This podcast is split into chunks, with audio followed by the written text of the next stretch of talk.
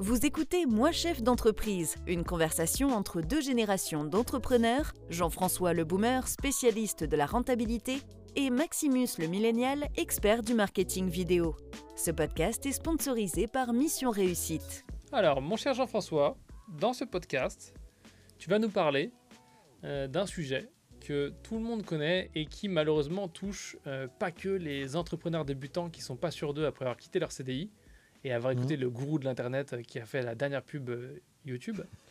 Euh, mais c'est le sujet simplement de euh, se sentir comme un imposteur, donc le syndrome de l'imposture qui touche tous les humains, puisque on, mhm. ne sait pas pour les orang-outans, donc pour les humains on le sait. Et donc du coup tu vas nous parler de ça. donc qu'est-ce que tu qu'est-ce que tu nous as prévu au menu? Bah déjà de démystifier un petit peu euh, cette, euh, ce syndrome de l'imposteur, comme tu l'as comme tu l'as fait dans ton introduction, c'est-à-dire euh, d'expliquer que ça touche tout le monde. Ça, c'est vraiment le premier point. Mhm.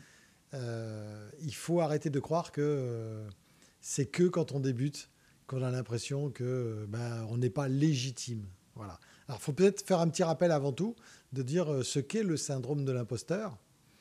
Donc, moi, la définition que j'en ai, c'est c'est penser qu'on n'est pas légitime, c'est-à-dire que penser que l'expertise que l'on a ou l'expérience que l'on a n'est pas euh, complètement légitime ou légitime à 110% par rapport à ce que soit l'on fait ou par rapport à ce que l'autre pense de nous ou par rapport à ce que l'on attend de nous. Et donc c'est se dire, bah, euh, oh, mon, Dieu, euh, c'est soit se dire je ne serais pas capable de faire ça ou en tout cas se dire bah, je suis capable mais en tout cas c'est pas terrible parce que tout le monde le fait. Hmm. Ça, c'est la première des hmm. choses. Et, euh, et c'est aussi de se dire, euh, ouais, mais c'est pas la peine euh, parce que de toute façon, qu'est-ce qui me différencie par rapport à quelqu'un d'autre et ainsi de suite. Hmm. Voilà.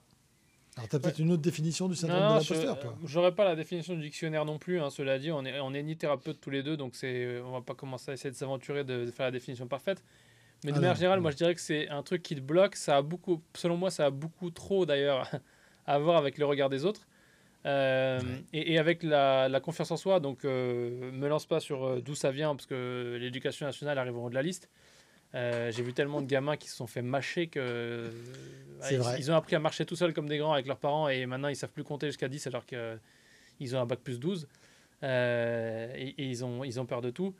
Mais ouais, ouais c'est ce truc-là de dire en fait, c'est cette dépendance qui est créée par le système éducatif, entre guillemets, et, euh, et l'aspect de euh, se comparer aux autres. Cette dépendance à la validation, c'est un besoin de validation euh, beaucoup trop fort, selon moi, mhm. hein, est-ce que j'ai tort ou pas, et créé par des traumas aussi, j'imagine. Mais encore une fois, je suis ni psy, ni thérapeute, ni quoi que ce soit, ni petit Larousse, définition du dictionnaire. Mais je pense que, pour simplifier, disons que c'est un truc qui fait que tu doutes de toi et qu'au lieu de prendre l'action, bah tu prends pas action, ce qui peut te faire penser, si tu es pas assez clairvoyant, que tu es en train de procrastiner. Et donc je suis sûr qu'il y a plein de gens qui pensent qu'ils procrastinent, mais en fait c'est juste qu'ils ont un blocage, syndrome de l'imposteur ou, peur quelconque, parce que ça se rapproche de la peur au final. Mais globalement, c'est une peur d'être démasqué comme un imposteur, que euh, tu dis je suis expert en X et qu'il y a quelqu'un qui te pose une question et que tu sais pas répondre. Et voilà. Moi, très bien, je pourrais avoir la peur d'être démasqué comme imposteur en quoi que ce soit, parce que j'ai pas de diplôme d'expert en marketing vidéo, j'ai pas de diplôme de gestion d'entreprise, j'ai même pas de diplôme d'audit euh, d'entreprise ou de je sais pas quoi. J'ai pas de diplôme de racheteur d'entreprise. J'ai pas de diplôme de machin. J'ai un diplôme de monteur. Et Dieu sait que si je me, je fais pas que ça. Donc je pourrais être un imposteur sur plein de domaines. Mais après, voilà, c'est ce truc où tu te dis non, je fais pas parce que, mon Dieu. C'est comme ça que je le vois. Oui, mais tu as raison. Euh, bah oui, ça me parle terriblement et malheureusement, comme tu le dis très bien, moi je suis entièrement d'accord avec toi. Je pense que plus de 70% euh, de l'origine de ce syndrome, ou de cette peur plutôt, c'est effectivement dû à l'éducation nationale avec le système, mais surtout le système français qui veut que euh, si tu n'as pas tel diplôme et le plus haut possible, eh ben, tu es forcément euh, une buse. Voilà. Je, dois Après, sur des... Je fais juste un bémol, hein. tu m'excuses, mais je fais juste un bémol parce que j'aime bien taper sur la France, mais maintenant que je suis aux États-Unis, je me rends compte qu'il n'y a pas. Faut, faut... C'est moi qui mets de l'eau dans le vent. Euh, c'est très mal d'ailleurs mettre dans le vin, mais euh, j'en bois pas donc je m'en fous. C'est pas mon vin. Euh, mais globalement, je suis d'accord avec toi. Mais je pense que c'est. je ne je, je, focuserai pas sur la France parce que je pense que c'est pareil partout. Ce qui fait la différence aux États-Unis, c'est que c'est un petit peu plus marche ou crève, contrairement à la France. Et donc que du coup, même avec un même système, on va dire, de base, qui crée les mêmes problèmes, les mêmes traumas, comme c'est marche ou crève, ceux qui décident de marcher, euh, là, ça, ça voilà, il y a autant de combats. Donc je ne ferai pas une différence pour les deux pays que je connais, en tout cas. L'Angleterre, je pense que ça doit être pareil. Mais je pense que de manière générale, pour pas dire c'est l'éducation nationale française ou de tel pays, c'est le système de je suis éduqué par mes parents avec les pour et les contre que ça a, les traumas que ça mmh. amène de l'histoire familiale.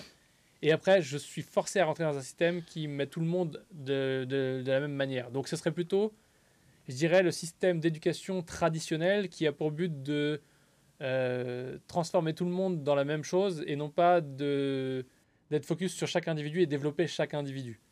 Ce qui est, admettons-le, et on n'est pas là pour parler de, réformer le système, mais ce qui est complexe, parce que la masse de chaque. Euh, enfin, une, une, masse crée toujours une complexité.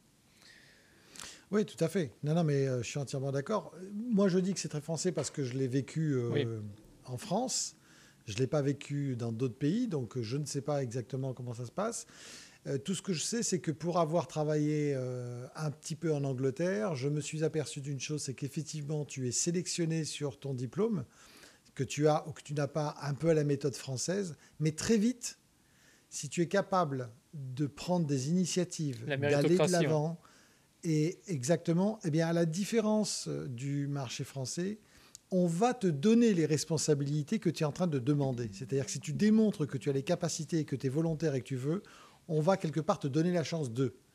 En revanche, dans notre système, euh, et moi, je l'ai vécu parce que moi, je passais des. À un moment donné de ma vie, je me suis dit tiens, et si qu'est-ce que je vaux sur le marché de l'emploi histoire de m'amuser?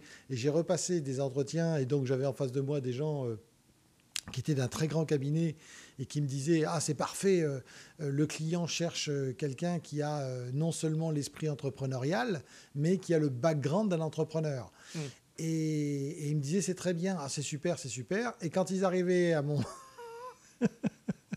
quand ils arrivaient à mon cursus scolaire, ils regardaient et me dit euh, Ah, ça va être compliqué. J'ai dit Ah bon, mais pourtant, vous étiez en train de me dire.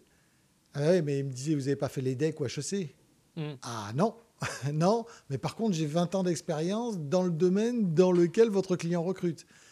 Ah oui, je sais, mais bon, je vais vous présenter parce que pour moi, vous êtes la personne qu'il faut. Mais si ça passe, c'est extraordinaire. Effectivement, c'est pas passé. Hein. J'avais ni les decks ni HEC. C'est un vrai problème. Et après, euh, bon, quand tu es médecin, c'est différent, mais c'est un vrai problème. Mais je pense que ça, ça va prendre beaucoup de temps à, se réformer. Il euh, ne mm. bah, faut pas trop qu'on dérive de notre sujet, mais moi, j'ai. Non, mais ça reste dans le syndrome de l'imposteur. Tout à fait. Bah, c'est ce qui peut provoquer ou accentuer ton syndrome de l'imposteur, je dirais.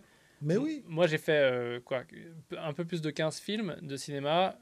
quasiment autant de temps que j'ai passé en cinéma, je l'ai passé en, en, télé pour faire de la, de la publicité. Et arrivé aux États-Unis, je postule pour un job où ils cherchaient un assistant monteur français, capable de mhm. faire du montage, donc littéralement mon profil, euh, qui avait déjà bossé sur du docu euh, fiction, enfin du docu, euh, du docu mais qui va passer en plusieurs épisodes, genre Netflix ou autre, qui parle français et qui avait déjà fait, enfin voilà, qui avait l'expérience.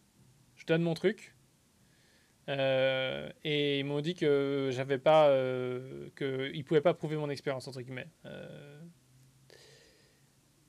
Alors, je venais, de finir, je venais de finir un truc pour euh, Netflix, un documentaire sur le petit Grégory, enfin bref.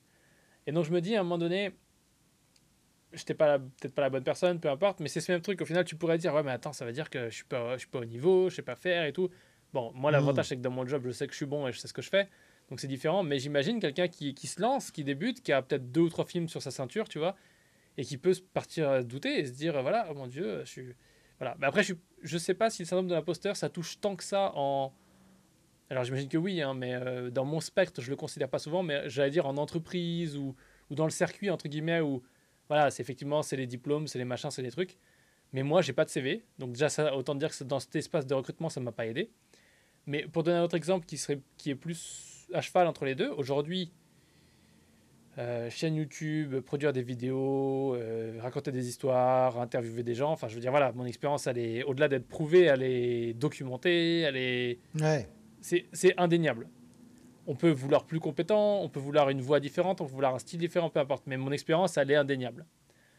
Euh, aujourd'hui, là, si je décide d'aller sur LinkedIn, parce que je les ai en alerte juste pour voir ce qui se passe, pour essayer de choper ça en, termes de contrat, et pas en termes de job. Mais je regarde tous ceux qui cherchent des vidéos producteurs, parce que maintenant ils se disent plus je veux un monteur, je veux un machin, ils disent vidéo producteur et après ils te mettent vraiment ce qu'ils veulent ah, que tu fasses. C'est plus joli. Voilà. euh, non, c'est aussi parce que maintenant tu as des boîtes qui sont plus petites, donc elles ont besoin de quelqu'un qui fait tout, tu vois. Mais bon, bref. Et je regarde, mais jamais de ma vie, jamais de la vie. Là, je me lance un challenge, je me dis je vais essayer de trouver un job dans ce truc-là. Jamais de la vie je pourrais t'embaucher. Jamais. Euh, pour la simple et bonne raison que ce qu'ils demandent, je ne peux pas le prouver et pourtant moi je le fais déjà. Tu vois ce que je veux hmm. dire? En gros, je pourrais très bien être la personne qui fait ces trucs d'embauche-là, mais je pourrais pas être embauché pour ce, ces postes-là. Et donc c'est hyper, hyper étrange, tu vois. Et tu te dis, mais en fait, qu'est-ce que je vaux? Je vaux rien parce que là, je pourrais pas le, le, Si demain je devais trouver un job, je pourrais pas le concrétiser. Hmm. Et du coup, c'est assez bizarre parce que quand j'ai la chance, pour cet exemple-là, l'exemple d'avant, j'ai la chance, de, la chance de savoir ce que je vaux et d'avoir assez d'expérience pour être sûr de ça et, d'être toujours en activité aujourd'hui. Mais il y a des trucs où tu te dis putain, c'est chaud parce que quelqu'un qui n'a pas tout ce background-là et qui n'a pas aussi la confiance en lui ou autre, ça, c'est plus compliqué. Et j'imagine ça et je le vois aussi dans des entrepreneurs. Parce qu'on sait que ça existe, comme on le disait, chez les débutants, entre guillemets. Euh, et je fais un peu ta transition là. Mais on, on, sait que ça existe aussi beaucoup, malheureusement. Et, c'est.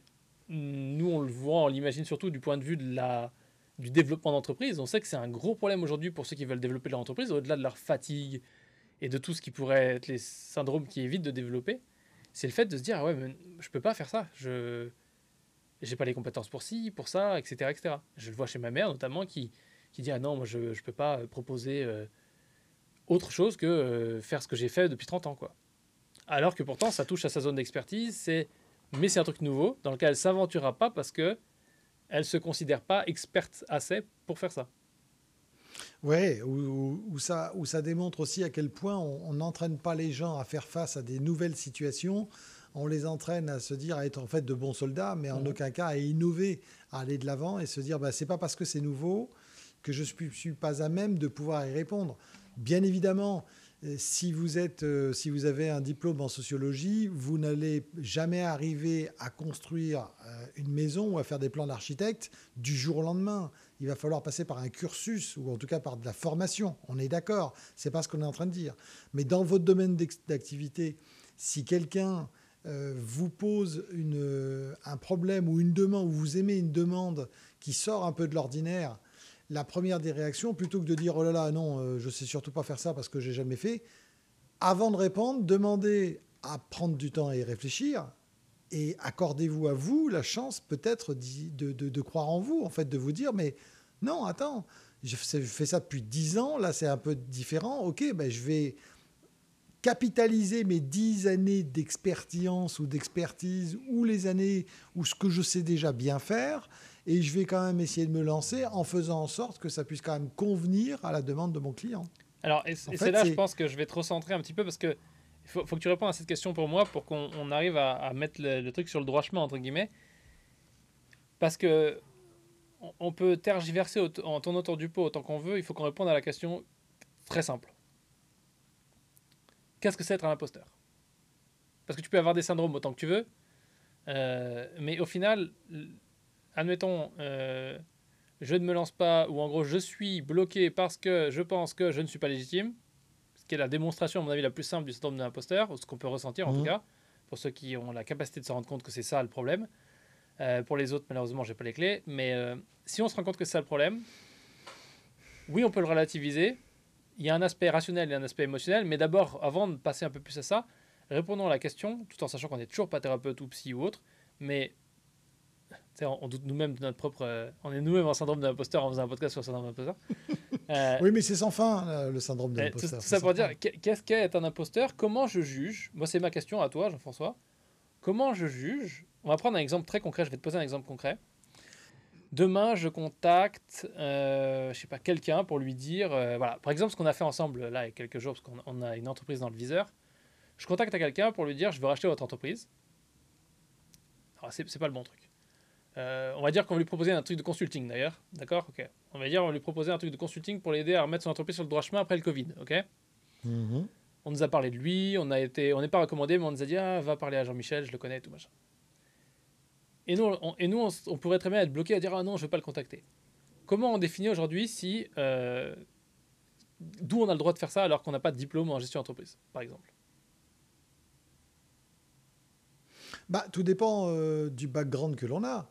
Si on sort de l'œuf et qu'on a zéro expérience de gestion d'entreprise et qu'on décide de racheter des entreprises, ça va être beaucoup plus difficile. Donc soit on est, on a suivi un cursus scolaire qui fait qu'on a déjà des bases, mais on ne les a pas encore expérimentées. Donc on a une forme de légitimité, mais en tout cas on n'a pas la légitimité, légitimité du terrain. de l'expérience, on a la légitimité de la théorie. Mhm. Donc, Donc on pourrait euh, être une si quiche de est- ouf déjà, pour commencer. Malgré la formation. Donc si, oui, non mais d'accord, mais si déjà on est très très confiant en soi euh, et qu'on a peur de rien, bah là on peut se lancer en se disant, bah j'ai la théorie, euh, la pratique je vais la mettre en œuvre sur le terrain, point barre, tout de suite. Bon, c'est assez rare quand on rachète une entreprise de ne pas avoir un minimum d'expérience derrière.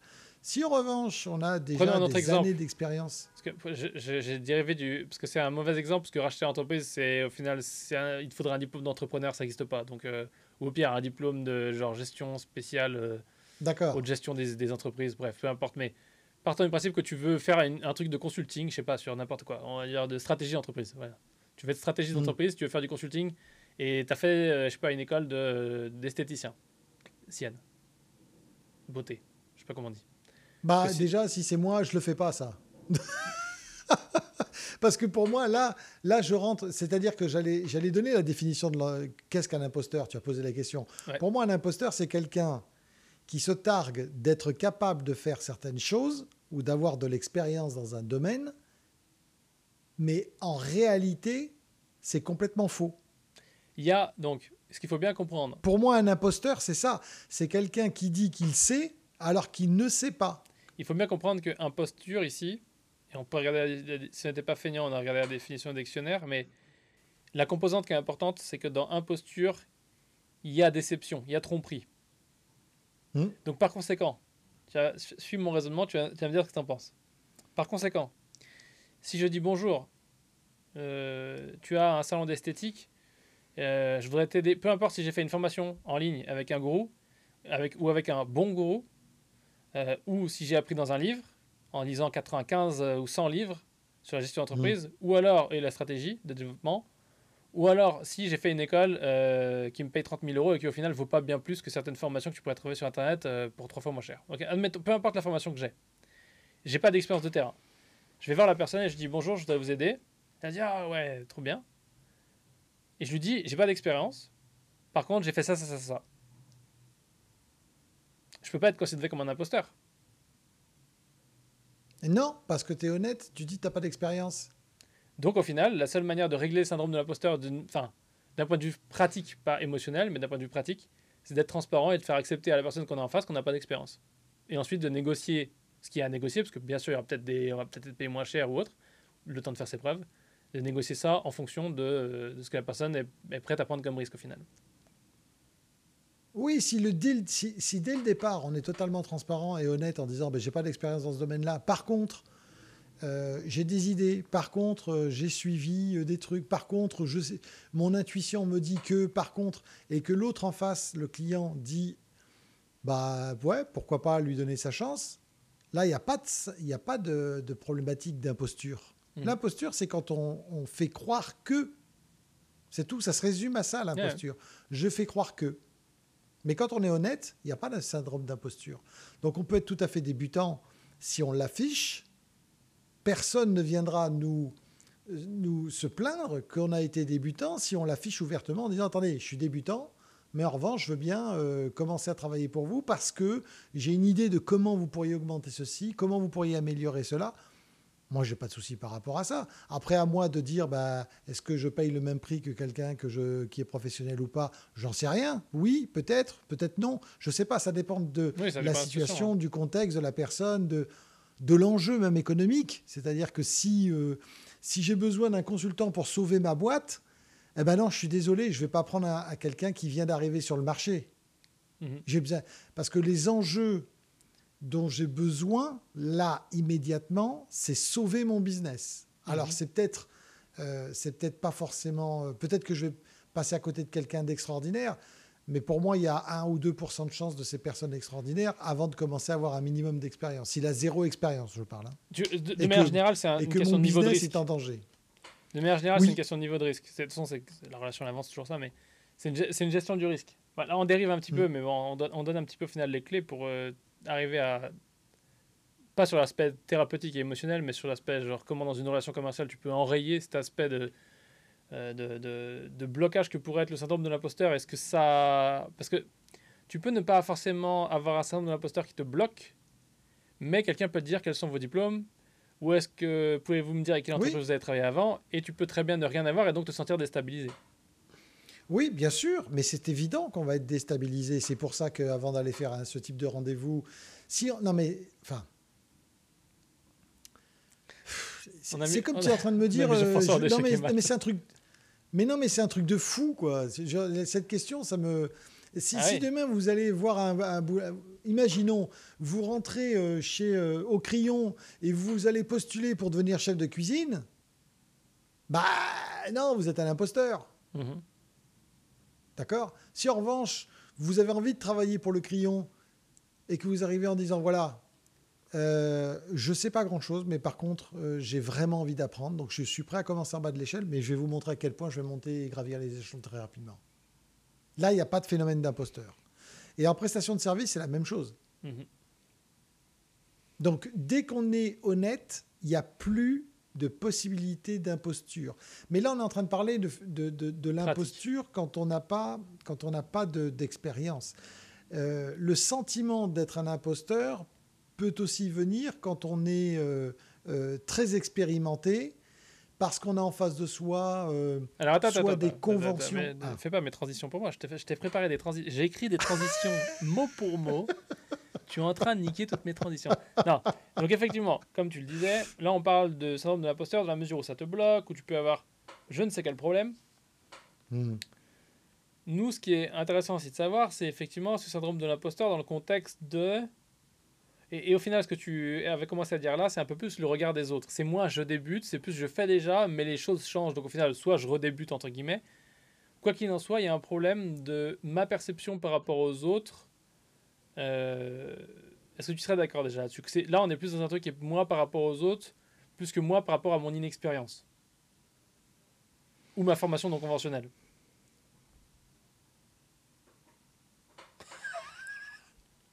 J'ai fait bugger Jean-François, je crois. T'as bugué? Ouais, ouais, ouais. Mais non, mais parce que c'est. C'est euh...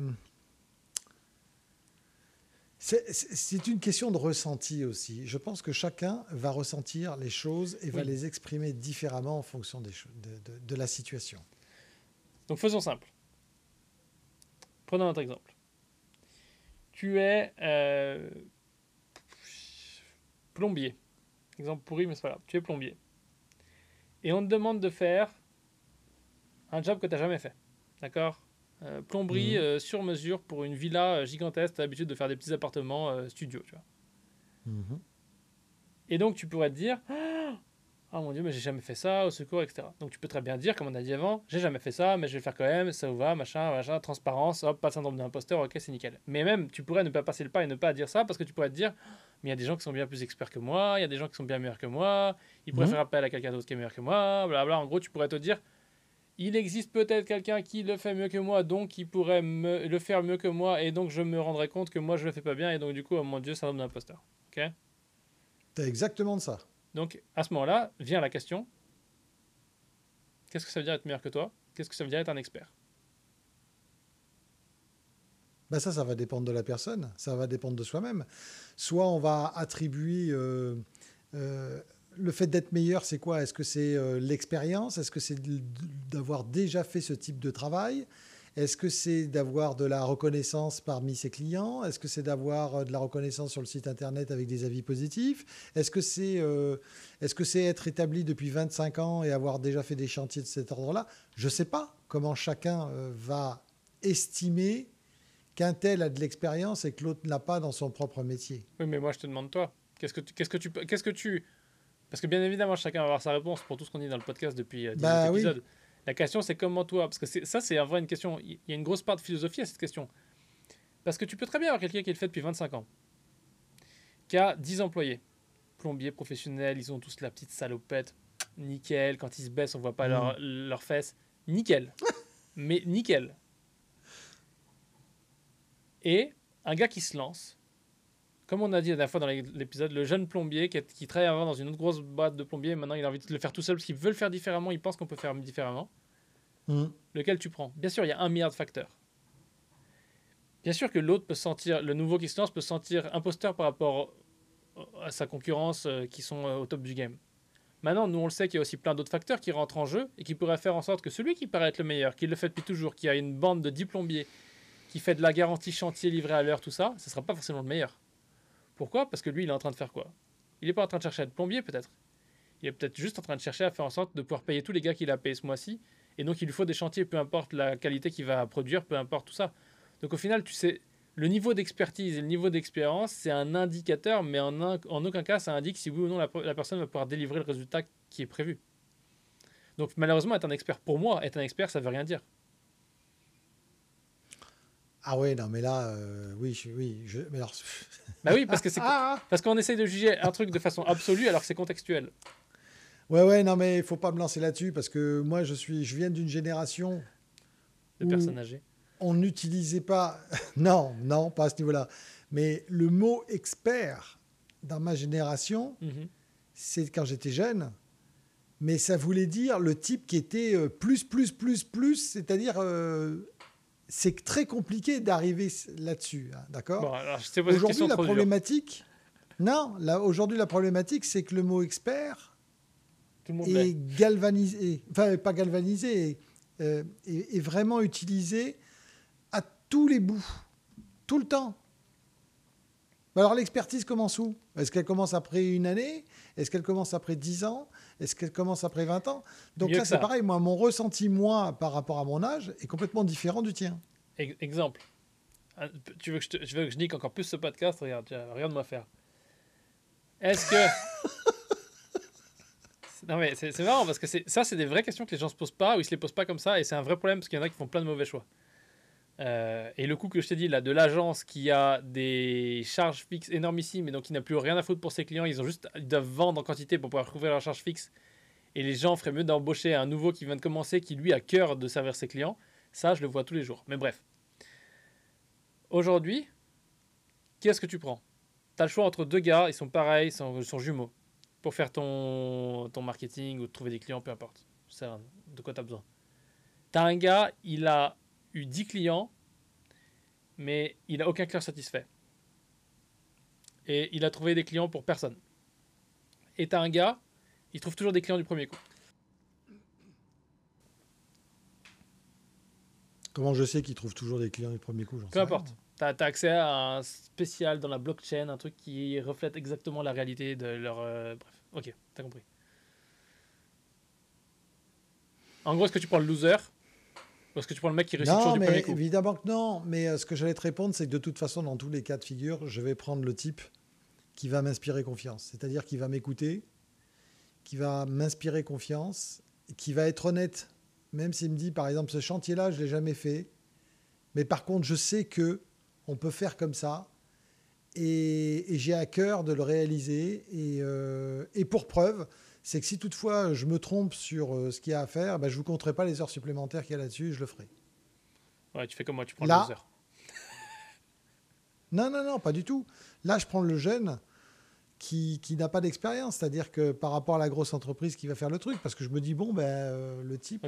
Mais, ça, mais c'est. Je te repose la question. Je te repose la question. Non, mais je, je, vois ce que tu veux faire, mais je te repose la question pour qu'on reparte cartésien. Tu as le choix entre un mec qui a tout échoué avec ses 10 clients et un gars qui a eu un client et il a réussi du premier coup. Ah, ben je prends pas le gars qui échoue avec ses 10 clients, j'en ai rien à foutre. Moi, je prends le gars qui échoue avec ses 10 clients. C'est pourquoi, pourquoi Il a 10 fois plus d'expérience que l'autre. Il a échoué 10 fois plus que l'autre. L'autre, il a fait une fois, il a réussi du premier coup. Même s'il a fait deux fois, il a réussi du, même s'il a fait 10 fois, il a réussi du premier coup, ça veut pas dire que c'est ce qu'il fait. Ah moi alors je suis pas du tout d'accord avec toi. Ouais, je sais que t'es pas d'accord avec moi. c'est bien, on est en opposition. C'est pour, ça que, c'est pour ça que je dis ça, c'est dans ah, ouais, non mais. si on n'est pas d'accord, c'est pas marrant. Ah bah oui, oui, non, mais bien sûr. Mais euh, non, non, je suis pas du tout d'accord parce que moi, le mec, qui, le mec qui a essayé dix fois et qui s'est planté dix fois. Ah oui, par contre, s'il s'est planté dix fois, vous la même chose, là, non, c'est stupide. Mais... Ah bah c'est ce que tu as dit, tu as dépeint le tableau comme ça. Moi, c'est hors de question. J'ai pas dit, il a hein. fait dix fois la même chose pour ses clients. J'ai dit, il s'est planté avec tous ses clients. Il, s'est planté dix fois. Ouais, mais enfin, si le type il prend dix chantiers qu'il ne maîtrise jamais et qu'à chaque fois il se plante, c'est un loser. Chantier, mais... Voilà. N'oublie jamais ce que disait Einstein. Hein, euh, être fou, c'est euh, euh, c'est recommencer les choses plusieurs fois et avoir des échecs et ne jamais en tenir compte. C'est-à-dire penser que les choses vont toujours être pareilles, les mêmes. Non, non. C'est refaire les choses voilà, de la même façon. Mais non, non, c'est hors de question. Moi, je préfère mais tu as, pris un exemple qui est quand même très. Euh, c'est un exemple que tu vois tous les gens. Il existe tous les jours. Ah, les gens ne disent pas combien de fois ils ont... Le mec, il se plante dix fois. C'est juste que les gens, ils disent pas combien de fois ils ont échoué. Ils vont jamais te le dire. Jamais te le dire. Oui, mais c'est pareil que le mec, il va dire qu'il a réussi. Euh, tu, ça Lui, va te le dire. Les promesses euh, n'engagent que ceux qui veulent bien les croire. Hein. Voilà. Ce que je veux dire par là, c'est que ça, ça, c'est une astuce que, que je fais beaucoup en. en enfin, pas une astuce, mais pour cadrer, là on est, on est tellement parti en dehors du syndrome d'imposteur, mais c'est une astuce que je fais beaucoup pour cadrer les, cadrer les, les entre guillemets, comment ça s'appelle? Par exemple, par exemple, tu fais un logo. C'est moins important. Il y a des graphistes qui me contrediront parce qu'il y a toujours quelqu'un qui est prêt à contredire de toute façon, mais pour moi aujourd'hui, quand je travaille avec un client, que ce soit de l'artistique ou autre, c'est moins important pour moi de savoir ce qu'il veut que de savoir ce qu'il veut pas. Tu as plus de chances de satisfaire quelqu'un en faisant en sorte de ne pas faire ce qu'il veut pas qu'en faisant ce qu'il veut. Oui, de ce que j'aime bien chez le loser, très, bien où tu veux. Ce que j'aime bien chez le loser, c'est que peut-être hmm. qu'effectivement, tu le paieras moins cher si ou ça. Et bien évidemment, je suis pas stupide au point de te mettre un exemple dans lequel on a un mec qui répète la même chose, stupide, qui appuie sur son bouton comme ça et ça marche pas. Je te, c'est juste que je veux, ce que je veux mettre en avant dans cet exemple absurde, et je l'entends, il est absurde, mais il existe malheureusement, c'est que une personne qui a échoué dix fois, elle apprend dix fois plus que l'autre qui réussit, au-delà de celui qui va te mentir, pas te mentir ou autre, parce que la réalité, c'est que celui qui réussit, au pire, il est sur une bonne vague. Au pire, il va, il va, il va, faire, il va atteindre exactement l'objectif que tu veux, mais tu n'auras rien appris. Tu n'auras pas appris ce qui marche pas, tu n'auras pas appris, tu rien appris. Tu auras juste une méthode qui marche maintenant. Tu n'as rien appris, tu as juste eu un résultat. Et donc, fondamentalement, la vie, c'est apprendre. Tu le sais, tes cheveux, la couleur, ça indique ça quand même. Oui, oui, oui. Donc, je l'entends, oui, si tu as 1000 euros et qu'il faut absolument que tu payes quelqu'un qui va t'aider à faire, à transformer ces 1000 euros en 10 000, tu vas pas forcément prendre le mec qui euh, a échoué 10 fois en faisant différentes méthodes à chaque fois. Même si c'est lui qui, évidemment, a le plus d'expérience. Tu vas prendre celui qui a l'air d'être un winner. Le problème, c'est que le winner, il a potentiellement beaucoup moins d'expérience. À diplôme égal, machin égal, etc c'est pour ça que les entrepreneurs, qui, les entrepreneurs qui réussissent, c'est ceux qui ont planté des boîtes, c'est pas ceux qui réussissent du premier coup. Quasiment personne réussit du premier coup. Enfin, sauf Ah ouais, attends, attends, attends, il y a une différence entre.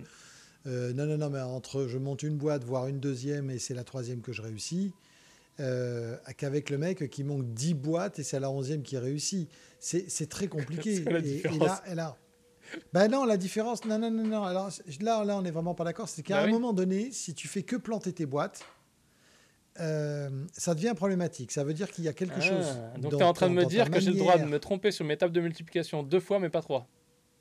Exactement. Il y a un moment donné. pour toi, l'apprentissage, il est limité alors? Non, la, non c'est la manière. C'est-à-dire qu'à un moment donné, si, si tu fais une fois. mais comment tu la trouves la bonne méthode? possible, Deux fois et trois. Bah, déjà, tu reviens aux fondamentaux. Oui, mais ça, peut-être, il y a des gens, ça va leur prendre. Ma femme, elle a eu son permis, ça lui a pris trois fois de le passer. Toi, tu l'as passé en combien de fois ton permis? Ah, moi en deux fois, parce que c'était à l'époque, euh, le passer une fois, les mecs, ils voulaient pas. Voilà, donc ma femme, elle l'a passé. Bah oui, donc tu l'as eu du premier coup, disons. Oui, parce que la première fois, il m'a dit, vous êtes pas, vous avez mis les, les pneus sur la bande euh, blanche du stop, ah, c'est trop loin. Donc, vraiment, c'est pinalier. Si, si tu es aux États-Unis, si tu n'as pas passé la bande blanche, c'est mal. Parce que eux, c'est un indicateur, tu vois. bref. Donc, euh, finissons de dériver dans cette partie parce que je pense que c'est intéressant. ce que je veux, je suis pas d'accord avec toi sur le fait. Je vois ce que tu veux dire. Mm. Mais moi, je mettrais la nuance à l'endroit où. Si tu as besoin d'échouer dix fois, échoue dix fois. Si tu as besoin d'échouer trois fois, échoue trois fois. Il y a des gens. Exemple. Demain, tu veux me faire apprendre le snowboard. Et tu veux faire apprendre le snowboard à mon frère. Mon frère, le premier jour, il descend la piste, il n'y a aucun souci. Il va tomber deux fois, il va descendre la piste, il n'y a aucun souci. Je peux te garantir que moi, ça prendra pas le même temps. Pourquoi? Parce qu'il a une proprioception, il a une capacité à savoir où est son corps et comment bouger qui est différente. Demain, mon frère, il te met à cheval, il va te dire de faire un truc. je peux te dire que là, dans ton exemple et selon ta perception que tu nous livrais juste avant, tu vas être considéré comme l'un des plus nuls. Parce que ça va te prendre dix fois d'apprendre un truc que lui, il fait en deux secondes. Parce que je vois ce que tu veux dire, et, je vois la nuance, et, je veux pas faire le stupide, mais je pense pas que le nombre de fois que ça prend à quelqu'un d'apprendre quelque chose soit un indicateur de euh, ils sont stupides. Parce que si tu as 10 méthodes, admettons, on reprend l'exemple des trois portes. Si tu as trois portes, tu dois chercher la chèvre qui est derrière la porte. Tu vas à la première porte, elle n'y est pas. Tu ouvres la deuxième porte, elle n'y est pas. Tu ouvres la troisième porte, elle y est. Ça t'a pris trois portes pour y arriver. Il y a quelqu'un qui va tomber sur la chèvre du premier coup. Il n'est pas meilleur. Ouais, je suis d'accord. Mais si, si, si pour apprendre le snowboard, la problématique dans les exemples, c'est qu'il n'y a pas d'enjeu. Non, mais il n'y a pas d'enjeu économique. ah oui, bah oui. Euh, il n'y a pas d'enjeu temporel non plus. C'est-à-dire que euh, tu peux décider d'apprendre le snowboard pendant 20 ans, tout le monde s'en moque complètement. C'est ton problème et c'est ton cul parce que tu vas te faire mal et avoir des gros bleus. Voilà. Mais, mais peu importe, si, si, si, tu veux persévérer pendant 10 ans alors que tu tombes 25 fois, c'est ton souci. Il n'y a pas d'enjeu. si tu plantes 10 boîtes il y a un moment donné, il y a une problématique en termes de gestion, d'appréhension de projet, de, de management, de, de, gestion financière. Il y a quelque chose qui ne va pas. Pourquoi Non. Alors oui, peut-être que tu as le syndrome de l'imposteur dans tout ce que tu entreprends. C'est possible. Et à 10 ans, tu trouves un bon euh, psy qui, qui, qui, te fait évoluer, ou tu tombes sur ce podcast qui parle plus du tout de syndrome de l'imposteur. C'est pour ça que j'ai essayé de le replacer. et tu crées ta 11e boîte. Ouais, mais bon, on n'est pas, on n'est pas d'accord là-dessus, mais c'est pas grave, peu importe. C'est ce qui fait. Non, non, on est, on est d'accord. C'est juste que je me fais l'avocat du diable. Et je suis d'accord avec toi fondamentalement sur le fait que tu passes pas tes derniers 1000 euros sur quelqu'un qui sait pas ce qu'il fait et qui est un loser depuis 10 ans. C'est pas ce que je veux dire. Ce que je veux dire, c'est que je veux juste montrer aux gens à quel point tu peux être pas d'accord avec quelqu'un sur quelque chose sur lequel on est d'accord en fait, sur le sujet qui est l'un des points clés du syndrome de l'imposteur, qui est qui est un expert, comment on définit quand on est assez compétent. Et on ne peut pas le définir. C'est pas possible c'est situationnel, c'est pas empirique. Et donc l'un des problèmes du syndrome de l'imposteur, c'est que chacun essaye avec sa propre personne dans son coin de définir s'il est un expert ou pas, mais tu ne peux pas le définir parce que c'est dépendant des situations particulières et donc, comme on l'a dit avant, d'être clair avec tes clients, etc. Euh, j'ai une petite astuce pour, euh, pour, euh, pour ça et je la donnerai après si je m'en souviens, parce que je suis en train de l'oublier ah bah oui. j'en parle. Non, non, non, non, non. Ben, note là, parce que justement, ce serait bien qu'on passe à la deuxième partie, où on va commencer, parce que là, on a bien débattu, on a bien philosophé. Déjà, il est temps on remarquera qu'il nous a fait 18 épisodes pour pas être d'accord. Ah, oui, mais c'est pas grave. Non, mais il faudrait, qu'on en ait plus. Euh, mais tu es d'accord qu'on ne devrait pas être d'accord Donc, euh, ce que je te propose, c'est qu'on on termine cette première partie, et puis qu'à la deuxième partie, on propose des solutions. Oui, chef. Nos solutions, parce qu'on n'est toujours pas thérapeute, psycho machin et tout. Parce qu'il y en a qui vont nous dire Vous êtes des imposteurs, vous n'êtes pas des bon, ouais. psycho machin. Ouais, ouais, mais on est d'accord. Mais le disclaimer a été fait depuis le début. Ah, J'aime bien les faire. Ils sont pas contents. Euh... Oui, moi, je fais Internet depuis 2017. Hein. Je sais que les stupides, faut que ça, faut leur dire beaucoup de fois pour que ça rentre. un jour, on fera, on fera un, un, podcast sur la notion du hater et, et l'intérêt d'être un hater. Allez, clap. Si vous aimez ce podcast, n'hésitez pas à le noter, le commenter et le partager. Et si vous souhaitez être accompagné dans votre projet par Jean-François et Maximus, alors rendez-vous sur missionreussite.com. Jean-François, Jean-François, Jean-François, Jean-François, on a bien dérivé cette première partie du, podcast. Euh, et donc oui, il y a du syndrome de l'imposteur chez les vieux, les jeunes, les expérimentés, les moins expérimentés, ceux qui pensent qu'ils ne le sont pas assez, ceux qui ont des diplômes, ceux qui n'en ont pas. Ça existe chez tout le monde, mais maintenant la question c'est comment on peut faire avec nos petites astuces à nous pour leur donner des conseils euh, pour enrayer ça ou, euh, je ne saurais pas moi donner de conseils pour le gérer émotionnellement, c'est pas une spécialité, loin de là, mais plus pour euh, le rationaliser et vivre avec, on va dire. je suis pas sûr que c'est quelque chose que tu puisses supprimer totalement, et est-ce qu'on voudrait? Pas forcément. Mais comment tu fais? Quelles sont tes, astuces, tes conseils, tes tips tes, voilà. Qu'est-ce qu'ils font? Hmm. Maintenant qu'on a bien bordélisé dans, le, dans la première partie. Ouais, ouais, ouais, ouais. On, va débordéliser, ouais. Euh, non, juste une chose euh, sur ce que tu viens de dire. Euh, si, si, si, je, je, te garantis que quand on a une forme de syndrome d'imposteur au fond de soi, on, on, on, aimerait avoir une baguette magique pour la sortir. Je vois très très bien où tu veux m'emmener, on n'ira pas, parce que c'est sur, sur, sur, ce qui est, sur ce qui fait que l'on est soit avec ses doutes, ses forces et ses faiblesses et tout le bastringue. Mais à un moment donné, le syndrome de l'imposteur, c'est vraiment quelque chose qui fatigue énormément et qui peut gâcher voilà, certaines choses et, certaines années de vie. Donc, je suis euh, donc vraiment, si vous, avez, si vous trouvez un jour cette baguette magique, et on va essayer de vous donner euh, quelques, quelques, quelques points pour mettre en place cette baguette magique, pour faire en sorte que ce syndrome sorte. Moi, je suis pour que il faut, il faut, faut le détruire au maximum, sans perdre votre propre personnalité. Alors le premier point que, que je donnerai, c'est en fait, c'est toi qui l'as donné, enfin on l'a donné quasiment ensemble, mais c'est toi qui l'as abordé. La première des solutions, c'est déjà, soyez honnête avec vous et soyez surtout honnête avec votre client. Hmm. Ne mentez pas. N'embellissez pas. N'embellissez pas, soyez juste vous, sans pour autant vous dévaloriser. C'est-à-dire, dites ça exactement, je ne l'ai jamais fait, mais en revanche, j'en suis capable. Et à partir du moment où on dit ça et on est convaincant, donc soyez honnête, ça c'est la première des choses que je dirais.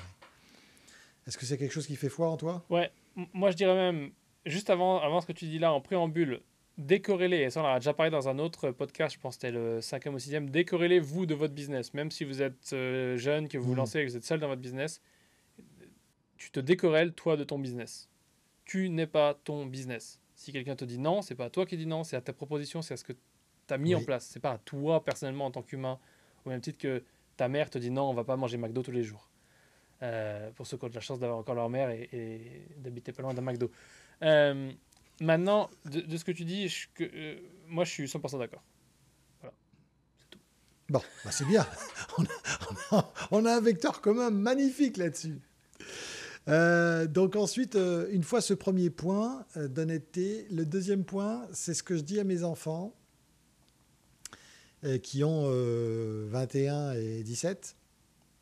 Et moi, je leur dis, donc soyez honnêtes. Par contre, ne vous donnez aucune limite. Alors, je m'explique. Il ne s'agit pas d'aller faire le foufou. C'est-à-dire que si vous avez envie d'être le plombier qui veut faire que des trucs ultra difficiles parce que c'est votre ultra kiff, alors donnez-vous les moyens de faire des choses ultra difficiles.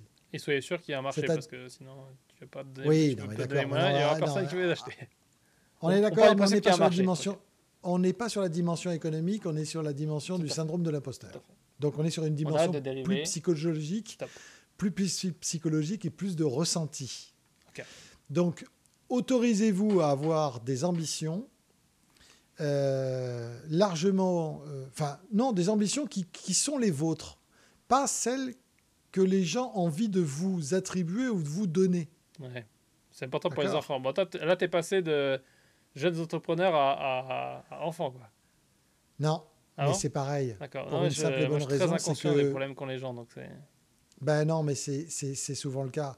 Euh, moi, je vois souvent des, clients que, que, j'accompagne et qui me disent euh, Ah non, mais euh, ça, je pourrais pas le faire, c'est pas possible. Ah, d'accord. Tu veux dire qu'ils limitent leur ambition, c'est ça? Oui. Ah, ok, d'accord. Bon, J'avais pas compris ça. Ok, mais c'est bon, j'ai eu une absence alors, on va dire. et donc, je leur dis Ah bon? Et pourquoi? Ouais, carrément. Alors, ils me regardent, mais bah, parce que. Euh, et là, c'est parti.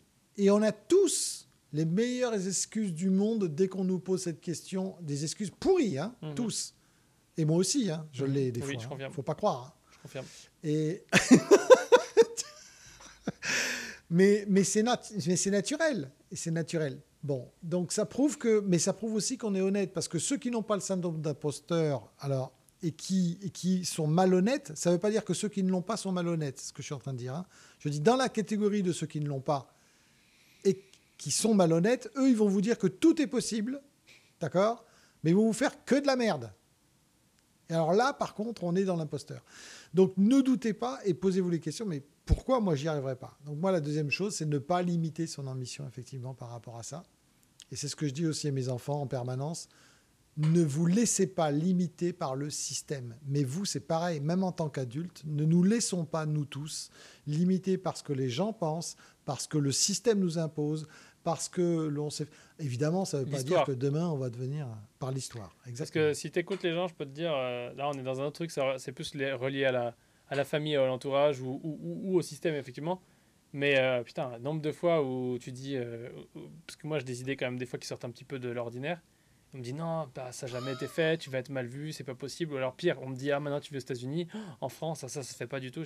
comment ça se fait pas? Ça, ça se fera jamais si quelqu'un commence pas à le faire. Donc euh, c'est vraiment ce. Mais après, j'entends ce que tu dis. J'ajouterais juste que attention avec parcimonie comme conseil parce que c'est pas. Faut pas qu'on fasse l'effet inverse de leur rajouter un stress parce qu'ils vont pas plus loin que. Parce qu'ils sont pas des trailblazers, comme on dit. En gros, c'est pas eux qui tracent le chemin dans la, dans la forêt. Euh, voilà, c'est. Tu pas obligé d'être le, Je sais, mais je dis, il faut faire attention de pas non plus penser que parce que tu n'es pas la personne innovante qui va tout changer, c'est mal. Euh, ah, pas du tout. Oui, je on sais très bien. mais je rajoute. Si, voilà, complémentaire. D'accord, bah, compris. Donc voilà, c'est vraiment de se dire. Non, parce que moi, c'est un truc que je me dis, je me dis, putain, mais au final, en fait, tu n'as pas besoin de révolutionner quelque chose pour avoir de l'impact. Hmm. Euh, tu peux déjà commencer par le faire mieux que ceux qui disent qu'ils le font bien. Euh, au-delà de ça, oui. Quel est ton, ton point suivant s'il y en a un? Oui, tout à fait. Le, le, le point suivant, c'est hum, pour enlever le syndrome de l'imposteur, euh, il y a, deux, autres points qui vont arriver. Le premier, c'est de vraiment se former, c'est-à-dire de se dire, OK, je, je me suis formé, je suis bon, je sais que je suis capable, avoir un diplôme. je le ressens en moi. Pas forcément. Ou une certification. Moi, il me demande des gens si je peux les certifier. Qu'est-ce que ça va faire Oui, alors ça, c'est une chose. Après, il y a des métiers qui nécessitent ça, mais pas forcément. Mais en tout cas, une, euh, c'est une façon de s'auto-rassurer aussi, de se dire, non, non, mais ça, je l'ai vu, je l'ai déjà étudié. Je sais que par rapport à cette situation-là, je peux apporter tel type de réponse. Est-ce que tu serais d'accord pour dire que se former là, ça veut dire en résultant, on devrait au minimum avoir des outils et des process pour pouvoir aller les appliquer et donc avoir un espèce de framework, entre guillemets? Entre guillemets, tu peux, tu peux difficilement devenir codeur si tu parles pas les langages. On est entièrement d'accord. Et, si, et après, tu peux difficilement devenir un bon codeur ou en tout cas travailler avec, dans un truc plus projet, plus gros et collaboratif si tu connais pas les bonnes règles de codage, genre euh, on met les points là, les machins, les trucs bidule. En gros, tu peux faire du code qui marche, mais c'est pas du code optimisé, propre, rapide et reprenable par quelqu'un d'autre, donc ça fait pas de toi un bon professionnel, potentiellement. Non. Donc ça veut dire que tu dois connaître les. Tu dois, tu dois être formé aux mœurs, entre guillemets, de ton, de ton secteur. Pour tous les métiers qui nécessitent une technicité, sauf peut-être. Médecin, médecin, c'est fait comme ça, de toute façon. Non, mais des, dimensions artistiques comme euh, la mhm. musique où j'ai vu des gens qui n'avaient jamais fait de solfège et qui jouaient à merveille. Euh, parce qu'ils ont ce qu'on appelle euh, l'oreille euh, parfaite ou l'écoute. Oui, c'est l'oreille parfaite, je crois. Absolue, pardon.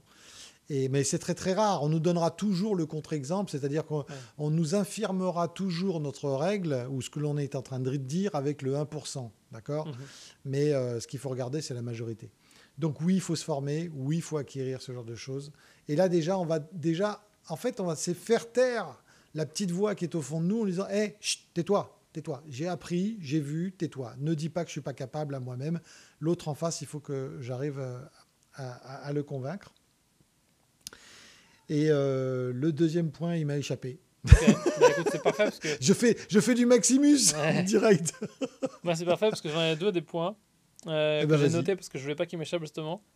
Et, le, point qui pour moi est important que je donne souvent en, coaching, euh, parce que c'est vraiment voilà, aller, aller triturer, le, aller remuer la merde pour pouvoir l'évacuer, c'est vraiment cette idée de dire, quand tu es face à un client et que tu as des doutes ou un prospect ou autre, moi la question que je me pose toujours, c'est, enfin moi pas trop, parce que, enfin si des fois moi aussi, mais c'est deux questions. Bien évidemment, ça part du principe que je suis transparent avec la personne. Mais c'est deux questions. Un, est-ce que la personne a accès à quelqu'un de plus expert que moi? Première question. Si oui, parce qu'il y a toujours quelqu'un qui est plus expert que nous. Hein. Ou en tout cas, on est l'expert à partir du moment où on est dans une pièce où il n'y a pas quelqu'un qui est plus expert que nous. Donc la question est est-ce que la personne a accès à quelqu'un qui est plus expert que moi et donc qui par conséquent euh, justifie le fait que moi je me sente en infériorité, entre guillemets, ou en tout cas que je me sente ne pas être la bonne personne pour ce truc-là. Puisqu'il y a quelqu'un d'autre qui serait plus expert que moi auquel la personne a accès. Et la deuxième question que je me pose après ça, donc savoir si la personne, le client, a accès à quelqu'un de plus compétent que moi, plus expert, expérimenté, peu importe, je me pose une question, c'est sur les intentions. Est-ce que la personne en question, cet expert, qui est l'autre alternative, a ayant plus d'expérience que moi, a autant l'intention d'aider le client ou, euh, ou pas du tout. D'accord? Parce que tu peux être très compétent, mais pas mettre ses compétences au service de la personne. Tu peux être moins Mhm. compétent et pourtant tu vas te battre deux fois plus euh, pour la personne que tu vas servir. Donc c'est deux questions que je me pose parce qu'au final, euh, si la réponse c'est non et non, alors si la réponse est non, il a accès à aucun autre expert, bah, vaut mieux moi que rien. Je donne un exemple concret pour ceux aiderait. Euh, ma mère aujourd'hui, euh, dans cette espèce de, de, de, de- je sais pas, tous les trucs du, du centre équestre, euh, je sais pas, je pourrais lui dire, euh, attends, euh, tiens, j'ai trouvé quelqu'un de bien qui est une secrétaire de direction qui va remplir euh, ton dossier de subvention euh, de, voilà, pour euh, les subventions d'agriculteurs. Mhm. On pourrait dire, ouais, mais attends, cette personne, elle pourrait se dire, oui, mais attends, j'ai jamais fait de dossier comme ça, tu te rends pas compte, c'est compliqué, etc., etc. Et donc, on pourrait se poser la question de savoir si cette personne, si, si on n'a pas une autre alternative. Par exemple, je sais pas, on a un comptable qui est spécial agricole et il doit avoir, je sais pas, une cinquantaine d'employés et tout. On pourrait se dire, bah, peut-être qu'eux, ils savent les faire ces dossiers. Donc, on pourrait leur demander comment on fait pour le dossier parce que on a bien quelqu'un qui pourrait le faire, qui est une personne de bonne volonté et tout, mais qui l'a jamais fait. Mhm. Et donc, à prestation égale, même si on, si on rentre dans les considérations économiques, ça rajoute trop de variables. Mais on n'en sait rien au final si le comptable il va le faire bien, s'il va le faire dans notre intérêt, s'il va le faire mieux, s'il va prendre le temps de voir tous les détails ou s'il va le remplir comme il le remplit pour tous ses clients pour le faire vite et pour prendre le maximum de marge. On ne sait pas. Tandis que la personne, peut-être qu'elle, elle va peut-être le faire mieux parce que bah, c'est son premier client, elle veut satisfaire quelqu'un ou peut-être que elle est juste là pour gagner l'argent qu'elle a donné et elle sera contente de le faire. On n'en sait rien des, des facteurs. Donc c'est vraiment analyser ces facteurs et être sûr. Et donc là, comme tu le disais, il y a beaucoup de feeling, il y a beaucoup d'autres facteurs que je passe sous le tapis rapidement parce que sinon ça va devenir trop compliqué et on va faire un débat. Mais c'est Mhm. d'être sûr de qui est le mieux positionné, mais surtout quelles sont les intentions des, des personnes engagées. Au même titre, il y a plein de prestataires en solo qui vont juste vouloir euh, se faire payer leur passion euh, pour la vidéo par euh, voilà, je le vois tous les jours. Donc c'est vraiment cette question d'intention qui est vraiment a vraiment l'intention de vouloir nous aider et, et- et n'est pas juste là pour faire un job et, et récupérer l'argent ou faire un nombre d'heures et récupérer l'argent. Ça c'est les deux points que je mettrais parce que si, si la réponse elle est, euh, enfin si les réponses elles vont dans ton sens, c'est bon, t'es juste la meilleure personne et t'es la personne qui est le plus propice à, à- à aider ou en tout cas à, avoir- à lancer le cercle vertueux. Donc ça c'est mon premier point. Parce que j'imagine que tu as quelque chose à redire, tu vas, tu vas pas être d'accord. Oui, Je- euh, je effectivement, sens, parce je qu'en fait, de euh, d'accord. non, non, non, pas du tout. Non, je suis d'accord. Ah, Je je- J'allais rebondir sur ce que tu étais en train de dire en disant que, te cogne pas. et là c'est mon, c'est mon point à moi supplémentaire pour combattre C'est celui que tu avais oublié ou le pas syndrome. Ouais, exactement. Pour combattre le syndrome de l'expertise, mais ça va dans le sens de ce que tu viens de dire, c'est que hum, une des façons de combattre ce syndrome-là, c'est de demander, une fois que vous avez terminé vos prestations auprès de vos clients, de demander des avis, des recommandations, des témoignages. Pourquoi? Ou même tout simplement, comment ils ont vécu la prestation que vous avez délivrée? Est-ce qu'ils sont satisfaits de cela? Parce que c'est quand vous allez recueillir ces témoignages, cette satisfaitie, que vous allez en fait prendre de plus en plus confiance en vous, de plus en plus confiance sur votre domaine d'expertise, sur le métier que vous savez faire, sur ce que vous savez délivrer, sur l'écoute que vous avez su apporter. Et quand les clients, et parfois vous pouvez même être surpris de ce que les clients vont vous remonter. Vous attendez peut-être qu'ils vous disent Ah, ben, la plomberie, magnifique, l'eau coule sans aucune fuite. Et en fait, ils vont vous dire J'ai vraiment apprécié le fait que vous me teniez informé des différents délais auxquels on allait faire Ah, face. Petit coquin. Alors, pour, pour ceux qui n'ont pas écouté tous les épisodes, déjà, vous, vous méritez des fessées. Mais euh, on, on parlait de ça dans un épisode précédent avec Jean-François qui avait des problèmes de, de prestataires qui communiquaient pas. Donc c'est tr- très très bien. Je vois ce que tu as fait là, je vois ce que tu as fait. Effectivement, ça c'est un truc super important et, et ça nous relie à l'épisode que, que je disais avant. Je te coupe, mais ça nous relie à l'épisode dans ce que je disais avant. C'est de poser des questions et d'être à l'écoute même pendant la prestation et après parce que les gens ne sont pas forcément en train de chercher dans une prestation ce qu'on pense qu'ils cherchent ou même ce qu'ils nous ont demandé au début. Et donc c'est important de savoir ça. Maintenant, ce que tu dis, ça peut aussi avoir un effet à double tranchant. Moi, ça m'arrive régulièrement. Euh, et c'est c'est super insupportable. euh, parce que, en fait, il y a une situation qui te force à douter de toi, entre guillemets. Je donne un exemple. J'en ai plein d'autres, mais je peux donner un exemple concret. Je sors une formation, je reçois un mail qui me dit Waouh, j'ai adoré cette leçon, cette leçon, cette leçon. J'avais jamais trouvé aussi bien. C'est expliqué, c'est clair, c'est concret. Enfin, Tu vois, je suis là en mode, c'est bon, je l'encadre. Je l'encadre, je regarde tous les matins et je suis heureux. Et ça m'est arrivé, genre vraiment, c'est un vrai exemple ce que je dis là. Et le lendemain, je reçois l'inverse. Sur les mêmes leçons, le même truc. Et je suis mode, What the fuck? L'inverse. La question, le truc, c'est que tu ne peux pas satisfaire tout le monde. Et il y aura toujours quelqu'un qui pensera de toi que tu es un expert. Il y aura toujours quelqu'un qui pensera de nous qu'il il faut mieux aller écouter le podcast de quelqu'un d'autre qui tient son format de 30 minutes au lieu de faire 2 heures à chaque épisode quand on déborde. Il y aura toujours quelqu'un qui pensera différemment. Mais au final, ce que tu cherches, c'est les gens qui vont être d'accord avec toi. C'est ce que je disais dans l'épisode d'avant. C'est trier. Ça sert à rien d'essayer de convaincre les gens qui sont pas d'accord avec toi. C'est une perte de temps. Sauf si tu as vraiment que ça à foutre et tu es déjà millionnaire. Mais va avec les gens qui sont d'accord avec toi. Avec qui... Moi, toujours, on m'appelle, on me dit, enfin, ils m'envoient des messages, ils me disent, Max, comment je peux convaincre mes, convaincre mes prospects? Je dis, bah, le fais pas déjà, pourquoi tu veux convaincre des gens? Travaille avec ceux qui, veulent, qui sont déjà sensibles à ton message, pourquoi tu veux convaincre d'autres qui sont pas d'accord? Je veux dire, ton temps sur Terre, il est limité. Donc, c'est vraiment ce truc-là. C'est. Il eh, faut faire attention parce que la validation par la preuve sociale, ça peut aussi être à double tranchant quand tu as quelqu'un qui va dire l'inverse. Mais globalement, si vous vivez ce que dit Jean-François là, renforcez-vous positivement. Et, une bonne astuce, c'est si la personne elle argumente sa critique négative, là vous devez faire attention. Si c'est pas argumenté ou que c'est pas raisonnable, ça sert à rien d'y faire attention. Et donc du coup, c'est pas des choses auxquelles moi je prête attention, je me focus sur le positif et à double down à améliorer le positif pour que ceux qui sont contents soient encore plus contents. Mais, mais, mais tu as raison. Mais une, comme, tendance, tu le hein. dis, comme tu le dis, comment? De toute façon, j'ai tendance, mais c'est euh, il me disait, ouais, c'est pas bien de vouloir toujours avoir raison. Je dis, mais non, je veux pas toujours avoir raison. C'est juste que, comme les autres ont tort, c'est vachement plus facile pour moi. C'est que les faits me donnent raison. D'accord, ok, ouais. Euh, non, ce que je veux dire, c'est que une critique constructive, c'est une, euh, c'est une chance incroyable. C'est une aide fantastique mhm. à vous améliorer. Et c'est rare. Et justement, à ne pas euh, c'est une façon aussi de se défendre du syndrome de l'imposteur. C'est-à-dire que là, vous allez balayer vos doutes parce qu'on va vous dire, ouais, mais alors, c'était bien, mais par contre, j'aurais préféré que, ou, ou mmh. j'ai eu ceci. Et en tout cas, c'est alors une argumentation constructive. Une argumentation euh, négative pour le négatif, comme tu dis, ça n'a aucun intérêt. Là, on est face à quelqu'un. Ou alors, c'est à vous d'avoir un minimum de psychologie et aller chercher pourquoi la personne ressent ça si vous en avez euh, si vous sentez l'étoffe. Mhm. Mais c'est vrai que si vous avez sur 11 avis, vous en avez 10 qui sont négatifs, il y a un problème. Là, c'est pas le monde qui vous en veut. C'est vous qui faites peut-être un peu de la merde aussi. Hein. C'est sûr. Non, non, mais après, c'est vrai qu'il y a aussi des facteurs externes. Et effectivement, des fois, tu as beaucoup de gens qui, euh, qui sont dans leur douleur eux-mêmes et qui peuvent pas. Au-delà des haters, hein, tu peux avoir des avis négatifs juste parce que. Et moi, ça m'est arrivé. D'ailleurs, j'ai pas passé des avis négatifs, mais d'avoir une hmm. vision négative de quelque chose parce que tu n'es pas dans ton meilleur euh, état, on va dire. Euh, ne hmm. Je parle pas d'alcool, hein, bien sûr. Euh, mais effectivement, c'est assez intéressant. Moi, j'ai un dernier point, si tu avais, euh, si avais bouclé tes points. non, mais j'ai bouclé, je t'en prie. Eh ben, écoute, j'ai un dernier point qui est assez intéressant. Qui, qui en, gros, c'est la, la, dernière phase pour dédramatiser tout ça. Admettons, vous signez, le client n'est pas content, il embauche quelqu'un d'autre, vous passez pour une quiche. bref, ça, a, déjà dû m'arriver. Euh, parce que cet exemple est venu très, bizarrement de façon fluide.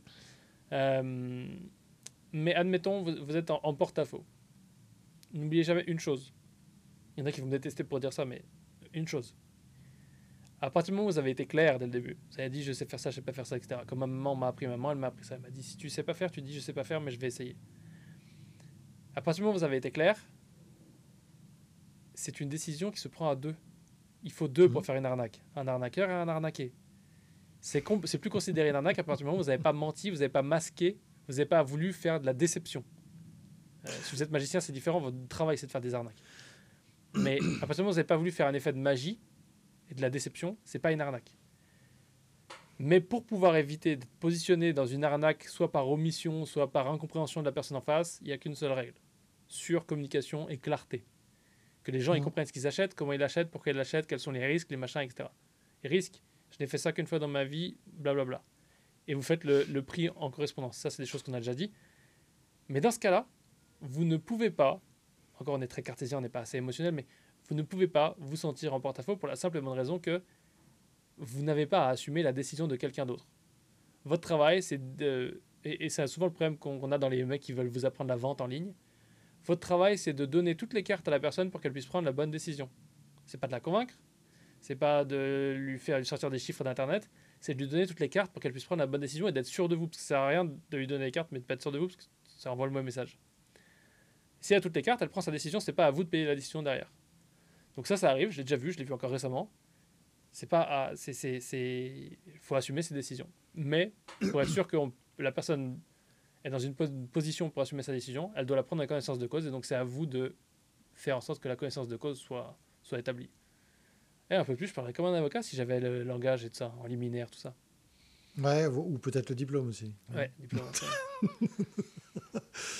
euh, pour juste terminer sur ce que tu viens de dire, quand vous, quand vous allez euh, faire signer un client, euh, vous ne lui vendez rien, vous vous faites acheter. Mmh mmh et quand vous êtes dans cette position-là, ça se passe souvent très très bien. Effectivement. Moi, alors je peux dire, c'est une brise. Ça se passe nickel. Ça, se passe tout seul. c'est marrant parce que tous les mecs en ligne, ils veulent te vendre l'automatisation, le machin et tout. Et quand tu regardes comment eux, ils automatisent, c'est en faisant plus de travail. Enfin, c'est en faisant plus de travail, mais ils automatisent ce travail-là. Ouais, La mm. meilleure automatisation, c'est d'enlever du travail. Pourquoi vous voulez toujours rajouter? Moi, je supprime. Je supprime et je processise, j'automatise. Du coup, qu'est-ce qui se passe? J'ai moins de travail et le système, il a moins de travail lui-même. Euh, je pense que le dernier point qui est important, Jean-François, c'est d'être un peu plus philosophique au niveau de la vie. Euh, et de dire une chose, c'est que moi, j'ai eu beaucoup de, de problèmes avec euh, bah, les gens que j'aide. on publie des témoignages, on a des. Puis j'efface les commentaires qui sont pas, pas glorifiants, parce que voilà, quand j'ai des, des, des, gens aussi jeunes, vieux qu'ils soient, qui sont en coaching avec moi, ou en... bref, alors je parle de la chaîne YouTube, donc c'est pas le consulting ou autre, c'est vraiment mmh. plus du coaching et de la formation. J'ai pas envie qu'ils voient des commentaires d'un gars qui leur dit ah tu t'as pas facturé assez cher machin et tout j'ai pas envie qu'on les fasse douter et j'ai pas envie que on les attaque sans vraie raison. Surtout que la plupart des gens qui font ces attaques ils font rien ils sont chez eux dans le canapé en train de regarder la vidéo justement. Euh, et du coup il y a une chose qu'il faut moi que je leur dis toujours littéralement presque à chaque coaching il faut bien comprendre que je dis dans les formations aussi c'est que faut arrêter de se comparer aux autres ça c'est une base d'accord ça devrait être gravé sur tout le monde mais il faut aller plus loin que ça. Il faut bien comprendre que vous avez fait un deal, vous êtes rentable, c'est bien. Vous avez du bénéfice, c'est très très bien. Jean-François, c'est très heureux. Vous êtes heureux, c'est encore mieux. Quelqu'un vous dit vous auriez pu vendre ça 30 000 balles de plus ou X milliers d'euros de plus, on n'en a rien à foutre. Parce que mmh. à l'instant T, vous avez vendu ce que vous étiez prêt à vendre, au prix où vous pensiez que c'était le bon, etc., etc. Et quoi qu'il en soit, le but, moi, je vois, j'ai bah, les deux associés de la mission réussite. Ils n'ont pas du tout le même niveau de vie.